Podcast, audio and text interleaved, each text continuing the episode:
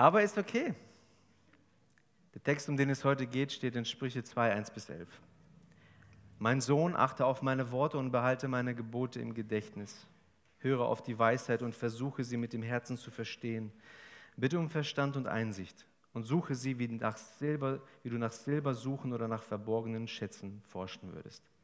Dann wirst du verstehen, was es heißt, den Herrn zu achten und wirst die Erkenntnis Gottes gewinnen, denn der Herr schenkt Weisheit. Aus seinem Mund kommen Erkenntnis und Einsicht.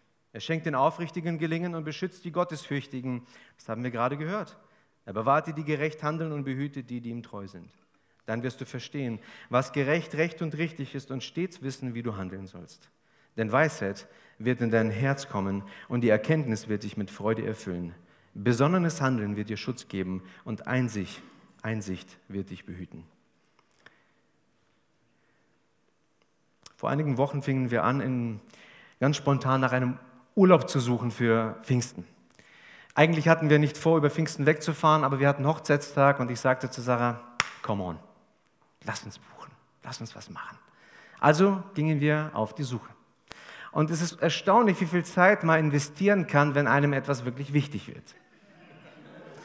Wir haben Abende gefüllt, Stunden gefüllt mit dem Suchen nach dem passenden Campingplatz.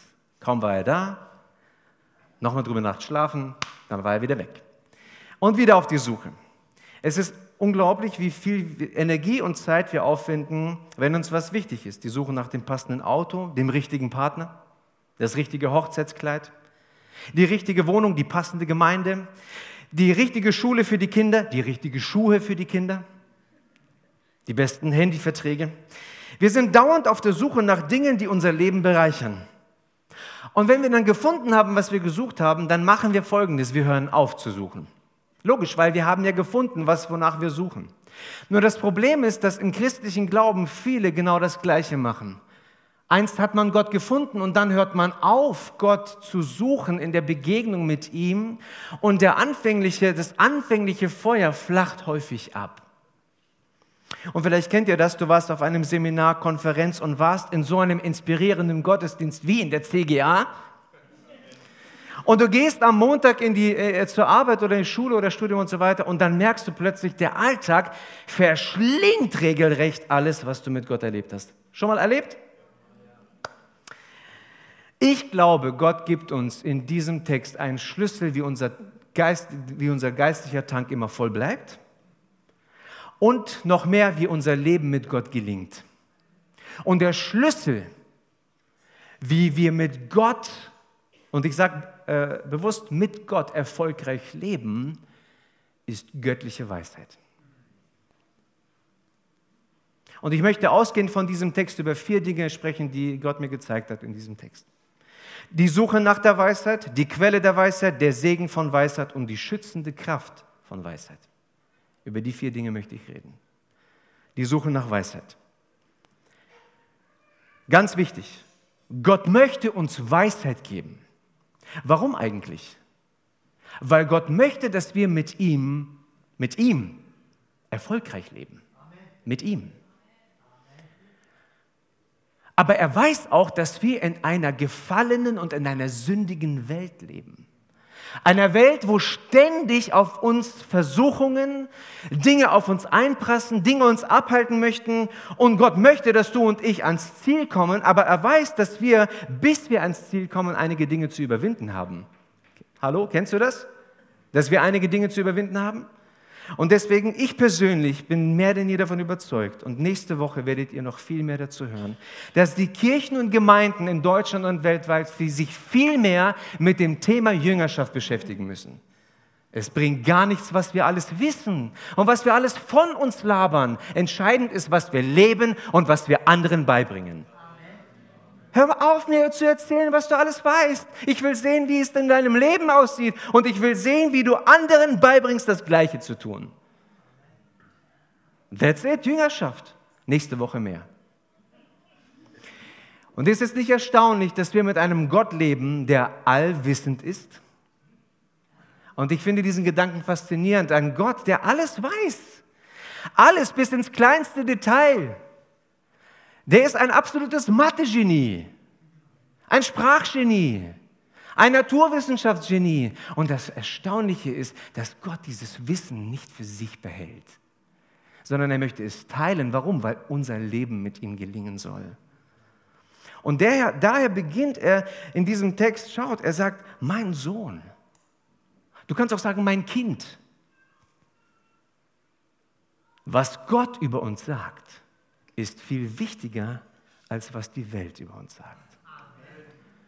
Und was die Menschen über uns sagen, und ihr Lieben, ich habe viel zu lange darauf gehört und gesucht, was Menschen sagen. Viel zu lange. Und Herr, bitte, bitte führe mich, dass es mir egal ist, was Menschen sagen, sondern das, was du sagst. Und wenn es einem nicht schmeckt, klär es mit ihm.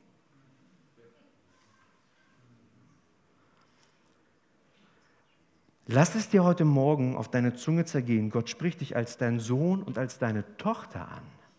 Und ich möchte dich heute Morgen fragen, beschreibt das deine Realität? Also wirklich, ist das das, was wir erleben? Wie intensiv erlebst du Tochterschaft und Sohnschaft in deinem Alltag? Und wenn wir schon unsere Kinder lieben, wie viel mehr liebt Gott uns? Wir verdienen uns keinen Platz im Himmel. Gott schenkt ihn uns durch Jesus Christus. Und wir selbst können Gott nicht lieben von uns aus. Deswegen gibt er uns den Heiligen Geist, damit wir ihn lieben können. Es ist nicht krass. Aber, und jetzt, pass bitte auf, nur weil der Heilige Geist in dir lebt, bedeutet es nicht, dass du in der Realität der Sohnschaft und Tochterschaft lebst. Wir lesen in Römer 8, 15 bis 16, denn ihr habt nicht einen Geist der so äh, Knechtschaft empfangen, wieder zur Furcht, sondern einen Geist der Sohnschaft habt ihr empfangen, indem wir rufen, aber Vater. Der Geist selbst bezeugt zusammen mit unserem Geist, dass wir Kinder Gottes sind. Es gibt einen göttlichen Part und es gibt meinen Part.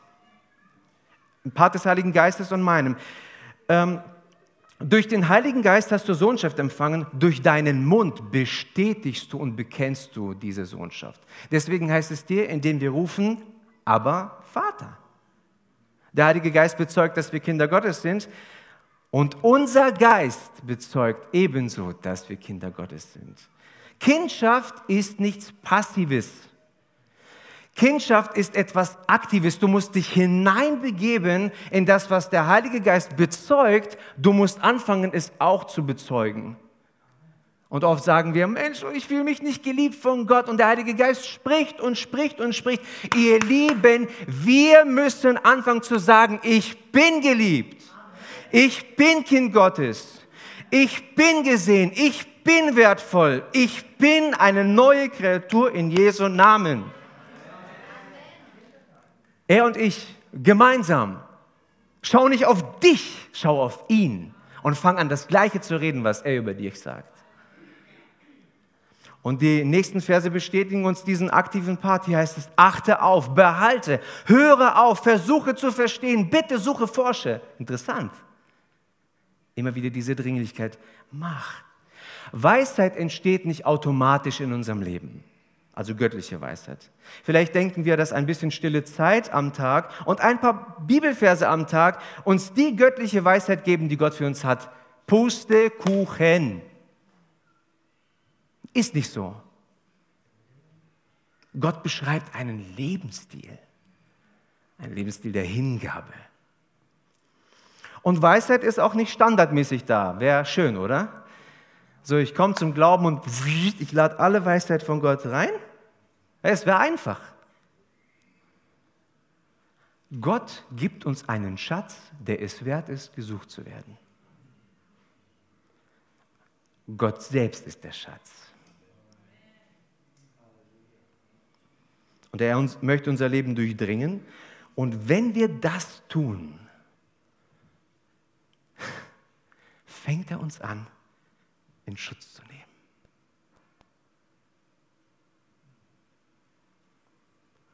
Gott möchte, dass wir uns ihm ganz hingeben in seine Hände. Und C.S. Lewis sagte, Gott kann uns nicht segnen, wenn er uns nicht hat.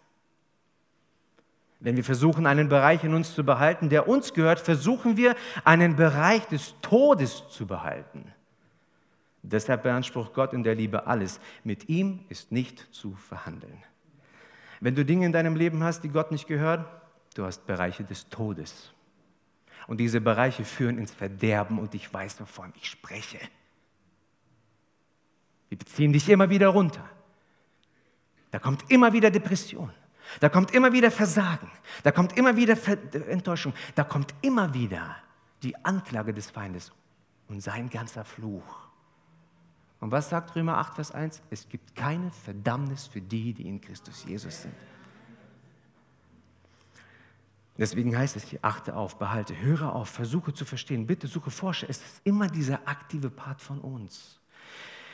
Nehmen wir mal allein diesen Aspekt des Hörens. In der Elberfelder heißt es, dass wir der Weisheit unser Ohr leihen. Wem leihst du dein Ohr? Hörst du auf die Umstände?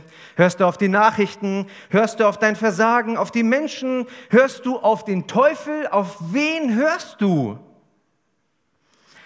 Und interessant ist, Jesus sagte Matthäus 10, Vers 27, was ich euch sage in der Finsternis, redet im Licht. Und was ihr ins Ohr geflüstert hört, ruft aus von den Dächern. Es gibt finstere Zeiten im Leben und es gibt helle Zeiten im Leben. Und Oswald Chambers hat zu diesem Vers Folgendes gesagt, dass es in dunklen Zeiten dran ist, zuzuhören. Wir alle haben dunkle Zeiten. Was will Gott mir in dieser Zeit sagen? Manche dunkle Zeit im Leben ist dafür da, und ich sage nicht jede, aber manche, ist dafür da, um ganz gewaltig die geistlichen Ohren zu spitzen und zuzuhören, was Gott hier sagt. Wo will er mich verändern? Wo will er meine Einstellung ändern? Wo meine Haltung? Wo meine Sicht auf mich, auf mein Leben, meine Ziele, meine Werte und so weiter? Wem höre ich zu? Höre ich ihm zu? Was will er sagen? Wo will er mich bestätigen? Manche sehen nur noch das Dunkle und sehen nicht mehr ihre, ihren Wert. Das kommt daher, weil wir nur noch das Schlechte sehen und nicht mehr zuhören, was Gott über uns sagt. Je mehr wir Gott zuhören, was er über uns sagt, desto weniger sehen wir die Dunkelheit, auch wenn sie hart und herausfordernd ist, sondern wir sehen ihn, das Licht, Jesus Christus in dieser Dunkelheit. Es macht Spaß heute. Nicht mehr so viel Zeit. Ich möchte kurz über die Quelle der Weisheit sprechen. In Vers 6 heißt es, denn der Herr schenkt Weisheit, aus seinem Mund kommt Erkenntnis und Einsicht. Die Quelle der Weisheit ist der Herr. Hier heißt es aus seinem Mund, mit anderen, Worten, mit anderen Worten aus seinem Wort. Und reife Christen, wiedergeborene reifen Christen, geben dem Wort Gottes einen hohen Stellenwert in ihrem Leben. Und wenn du das nicht tust, dann bist du kein reifer Christ. Sorry, und es reicht nicht einmal hier ein bisschen zu lesen, da ein bisschen zu lesen, sondern zu nehmen, es zu verinnerlichen, es zu vertiefen und sagen, Gott, rede zu mir und dann hilf mir es zu tun. Amen. Gut.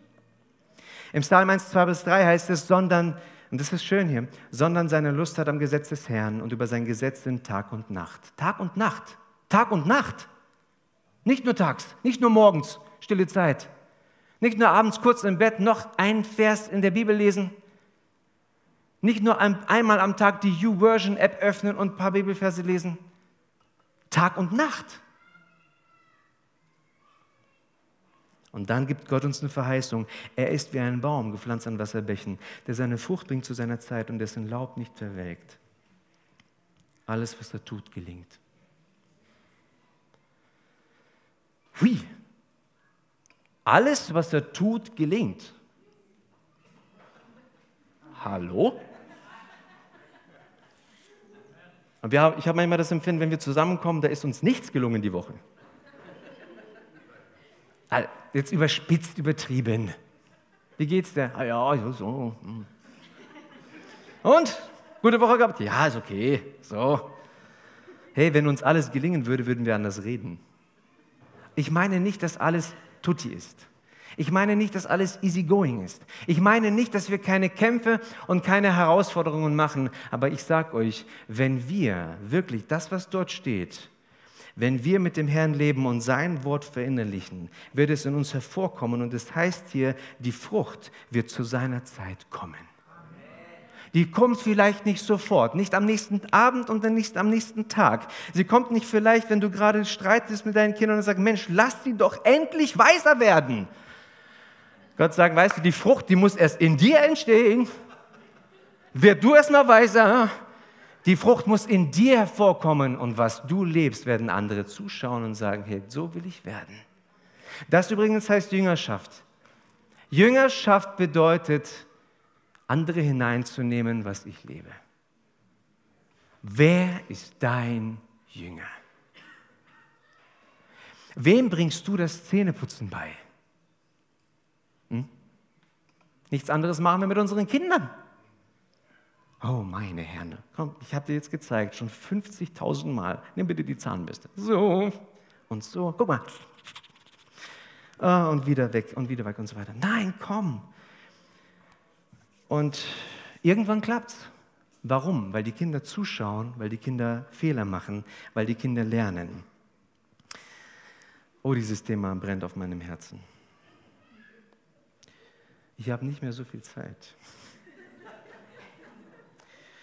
ähm, ich möchte über den Segen von Weisheit sprechen. In den Versen 7 bis 8 werden von vier, ist von vier Segensauswirkungen der Weisheit die Rede. Vier Stück hier. Es gibt mehr, aber hier sind vier. Sprüche 2, 7 bis 8 schaut, er schenkt den Aufrichtigen Gelingen und beschützt die Gottesfürchtigen, er bewahrt die Gerechten und behütet, die ihm treu sind. Wenn wir Gott ehrlich suchen, wird er kommen und uns und ganz konkret in unser Leben eingreifen. Was sonst können wir erwarten von Gott, als dass er konkret eingreift? Er wird uns aber nicht zwingen. Wir müssen unsere, wir müssen, wir müssen unsere Gefäße äh, ihm hinstellen. Das ist wie beim Regen. Wenn es regnet und wenn du den Regen auffangen möchtest, musst du ein Gefäß hinstellen, ansonsten versickert der Regen im Boden. Das Gefäß, das sind wir, du und ich, unser Herz. Wenn wir unser Herz Gott nicht hinstellen und sagen, Gott, fülle mich, verändere mich, zeige es mir, wie ich mein Leben leben soll, kann die ganze Fülle, der ganze Segen Gottes nicht in uns rein. Das ist so. Und oft füllen wir uns mit zu viel anderem Kram anstatt mit ihm. Und ähm, es geht darum, dass wir unser Herz richtig ausrichten. Es ist wie beim Radiosender. Ein Radiosender, der nicht richtig eingestellt ist, empfängt nur Rauschen. Manche Christen empfangen nur Rauschen. Die, die, die, die. Jesus sagt, meine Schafe hören meine Stimme, aber das Problem ist, viele Schafe hören nur Rauschen. Sie verstehen ihn nicht. Aber wenn wir das, den Radiosender auf Gott stellen, da da kommt die gewaltige Power seiner Wahrheit und seiner Liebe in uns und fängt uns an zu transformieren. Halleluja. Aber wisst ihr, es reicht nicht aus, den Sender auf, ein, auf, auf richtige Einstellung zu haben. Es reicht nicht aus. Viele haben den richtigen Sender und sie hören den lieben langen Tag zu, aber wenn du ihr Leben anschaust, dann ist da nur Rauschen.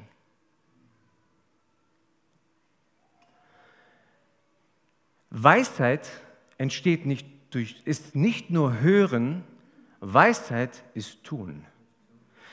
Göttliche Weisheit bedeutet nicht nur Information zu haben, ich weiß was, göttliche Weisheit ist auch und gerade anwendbare Offenbarung.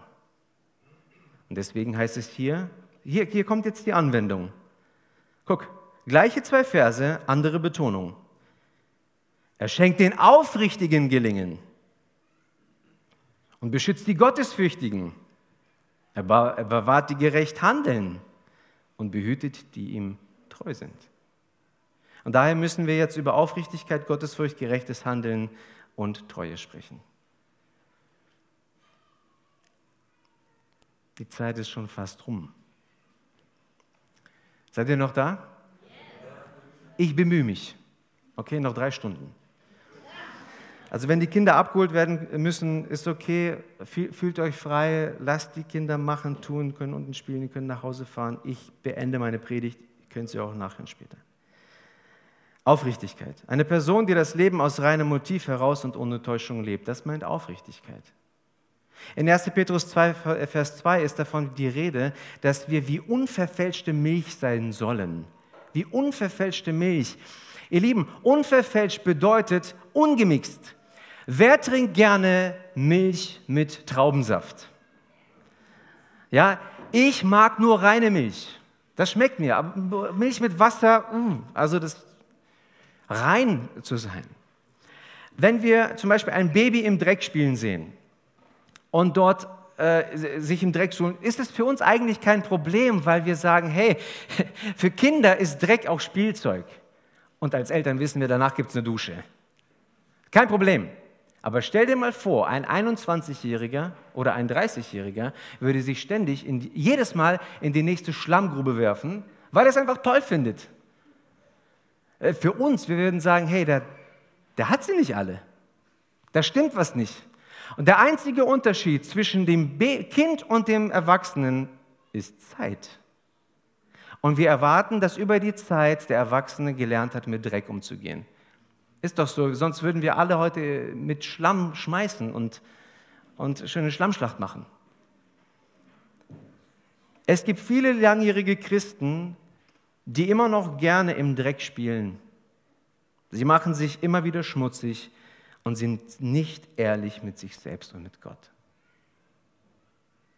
Und sie leben in einem Cocktail aus Wahrheit und Täuschung. Wahrheit und Täuschung. Ich weiß, wovon ich rede.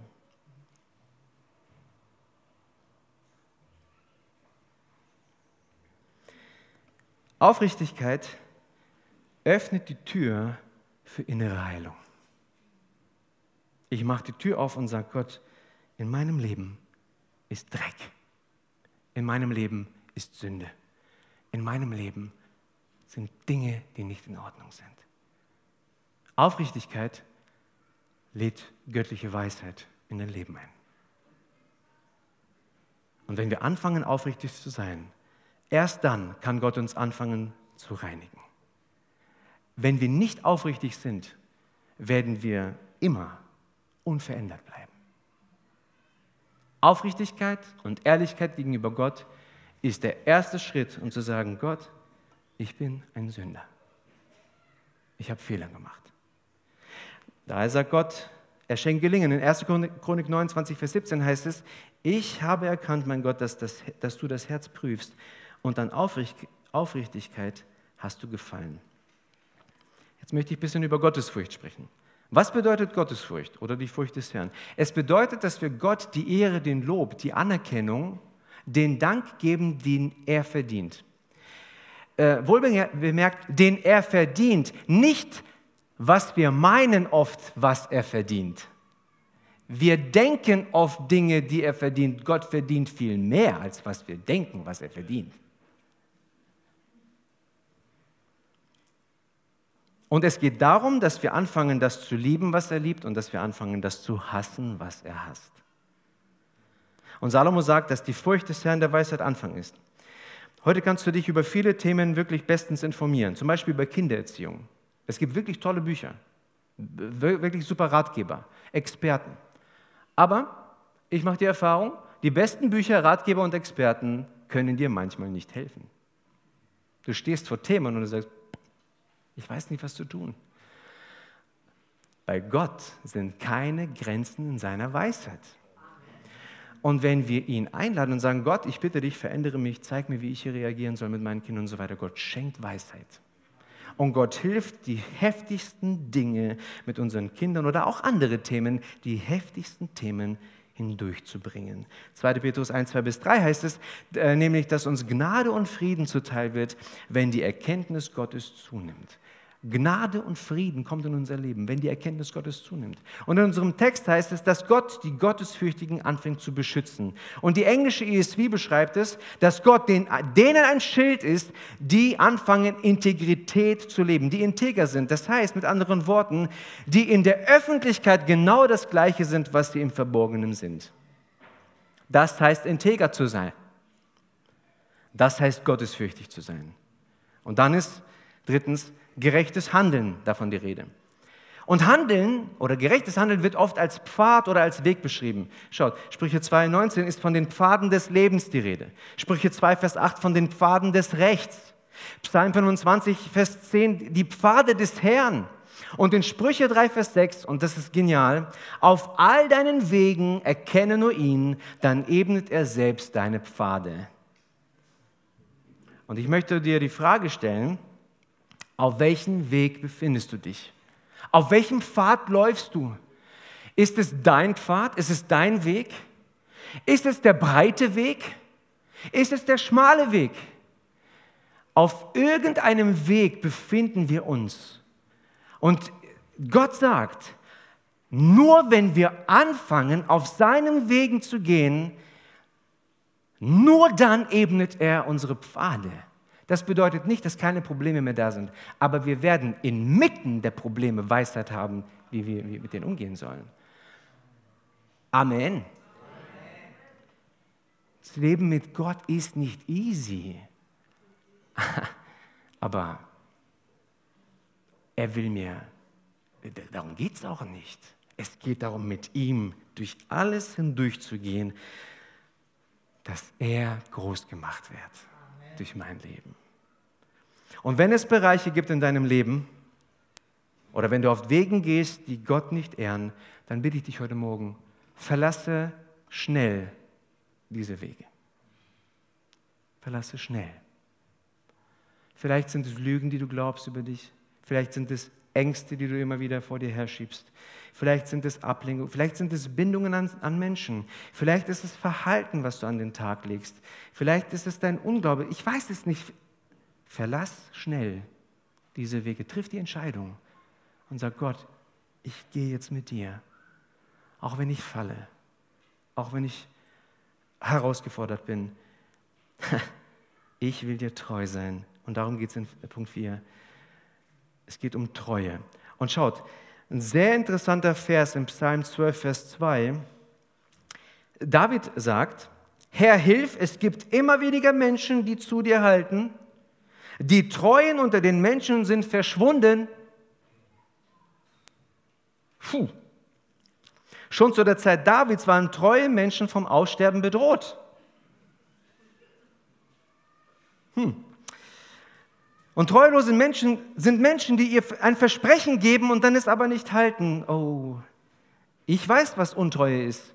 Ich habe auch meine Versprechungen gebrochen an manchen Stellen. Aber ich habe das Empfinden momentan, wir leben in einer Zeit, das ist richtig inflationär, wo sich Leute, die sich einst Christen nannten, sagen, ich verabschiede mich.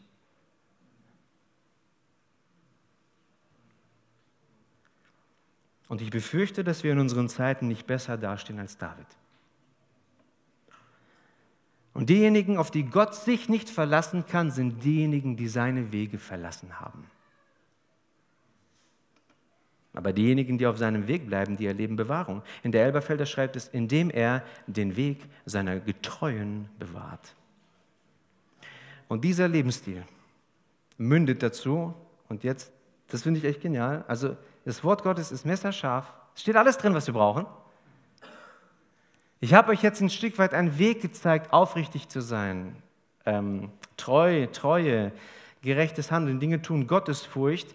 Und dann, wenn wir, wenn wir diesen Lebensstil mit dem Heiligen Geist, das können wir nicht aus uns heraus kultivieren und verinnerlichen, lasst mich noch mal ganz kurz was zum Thema ehrlich Aufrichtigkeit sagen, weil ich das leider immer wieder erlebe. Es ist leider so verbreitet mittlerweile unter Christen, das eine sagen, aber es eigentlich nicht so meinen. Dir was weiß ich was ins Gesicht zu sagen, tolle Dinge, aber im Herzen meint man es nicht so. Erschreckend. Erschreckend.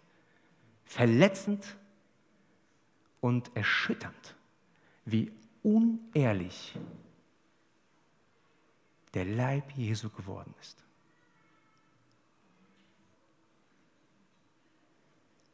Aber wenn wir anfangen, das zu leben, schaut Vers 9, dann wirst du verstehen, was gerecht, recht und richtig ist und stets wissen, wie du handeln sollst. Das ist die Frucht. Das ist die Frucht aus diesem Leben. Und ich glaube, es gibt niemanden, der sagen würde, ich möchte nicht immer wissen, was richtig ist. Ich glaube, so einen findet man nirgendwo. Wenn ich zu dir komme und sage, hey, möchtest du, möchtest du wissen, was richtig ist für dein Leben? Ja, natürlich. Hallo? Deswegen bin ich doch hier. Deswegen lese ich in der Bibel. Deswegen bete ich. Deswegen, deswegen, deswegen. Und wie sieht es bei dir aus? Weißt du immer, was richtig ist? Ah ja, nee. Ja, aber warum? Das frage ich mich auch. Warum?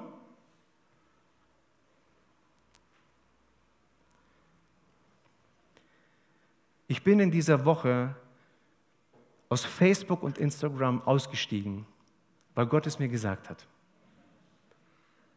Und ich werde an einer anderen Zeit erzählen, warum. Noch ist es nicht reif. Ich habe zwei Tage vorher eine Umfrage gemacht in Instagram und gefragt, wer kennt seinen Auftrag? Lebst du den Missionsbefehl? Kennst du deinen Auftrag? Die allermeisten sagen, ich kenne nicht meinen Auftrag. Ich weiß nicht, was Gott von mir möchte. Ich würde es gern, aber ich weiß es nicht. Ich war so erschüttert. Und ich habe, das war unter anderem auch mit einem Thema, und ich habe gesagt, Gott, das, was hier passiert, das kann ich so nicht stehen lassen. Ich muss für mich jetzt auf die Suche gehen und zu gucken, wie wir das ändern können. Und das passiert nicht irgendwo da draußen, das passiert hier. Du und ich. Wir. Ich habe nichts gegen Facebook, ich habe nichts gegen Instagram, ist okay. Aber die Frage ist, das, was wir tun, bringt es uns Gott näher oder bindet es uns und hält uns von ihm weg? Und ich befürchte, die meisten bindet es. Denn dann, wenn diese Weisheit in unserem Leben hervorkommt, ich bin sofort am Ende, entsteht die schützende Kraft in unserem Leben. Und ab Vers 10 und 11, was danach kommt, die ganzen nächsten Verse beschreiben letztendlich der Schutz, der dann entsteht. Du wirst wissen, was richtig ist. Du wirst die richtigen Entscheidungen treffen. Es heißt dort, du wirst von Männern, also eigentlich von Menschen bewahrt, die, dich, die dir schaden wollen. Und es heißt dort weiter, du wirst von der Frau bewahrt, die dich verführen will. Mit anderen Worten, von Menschen, die dich verführen. Ob in Unmoral, ob in falsche Dinge und was weiß ich. Ähm, und, und, äh, und auch von der Jugend ist die Rede. Das heißt, diese göttliche Weisheit, die in dein Leben einzieht, fängt an, dich zu schützen, dich zu bewahren, dich zu leiten. Du wirst die richtigen Entscheidungen anfangen zu treffen. Du wirst auch, du wirst auch falsche Entscheidungen treffen. Aber mit diesen falschen Entscheidungen, hey, damit kommst du zu ihm und er macht das Beste daraus. Unsere Fehler unser Versagen ist für Gott nie ein Hindernis, das Schönste daraus zu machen. Nie. Und zusammengefasst kann man sagen, wenn du das Leben in Christus anfängst zu suchen, wohlbemerkt, du fängst es an zu suchen, meine Befürchtung ist, es suchen nicht viele. Aber wenn du es tust, wirst du tiefer gehen, du wirst verändert werden und du wirst in der Lage sein, das Leben zu leben, was Gott für dich vorbereitet hat.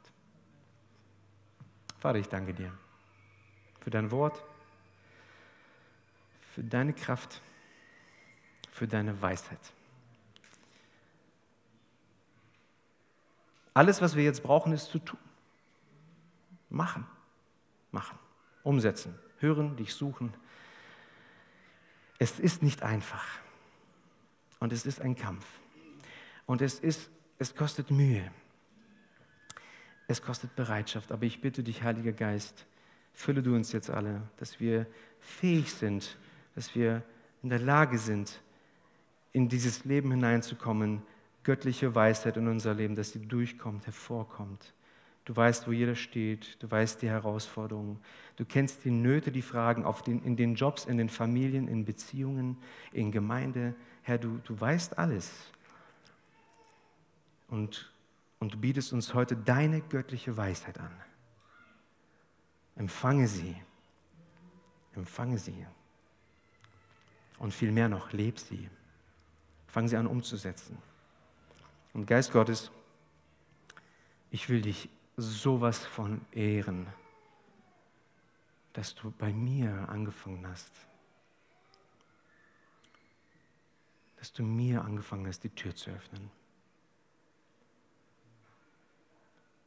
Und das kannst du bei jedem. Danke für deine Gegenwart. Komm mit Heilung, innere Heilung, innere Stärke, Wiederherstellung. Und danke, dass du uns jetzt begleitest, dass du uns salbst, dass du uns zusprichst, du bist mein Kind. Und dass du uns hineinnimmst in diese Verborgenheit, dass wir dir anfangen zuzuhören. Ich möchte dich ermutigen, in den nächsten Tagen, Stunden, Tagen und Wochen, hör zu. Hör zu. Amen. Seid gesegnet. Amen. Ciao.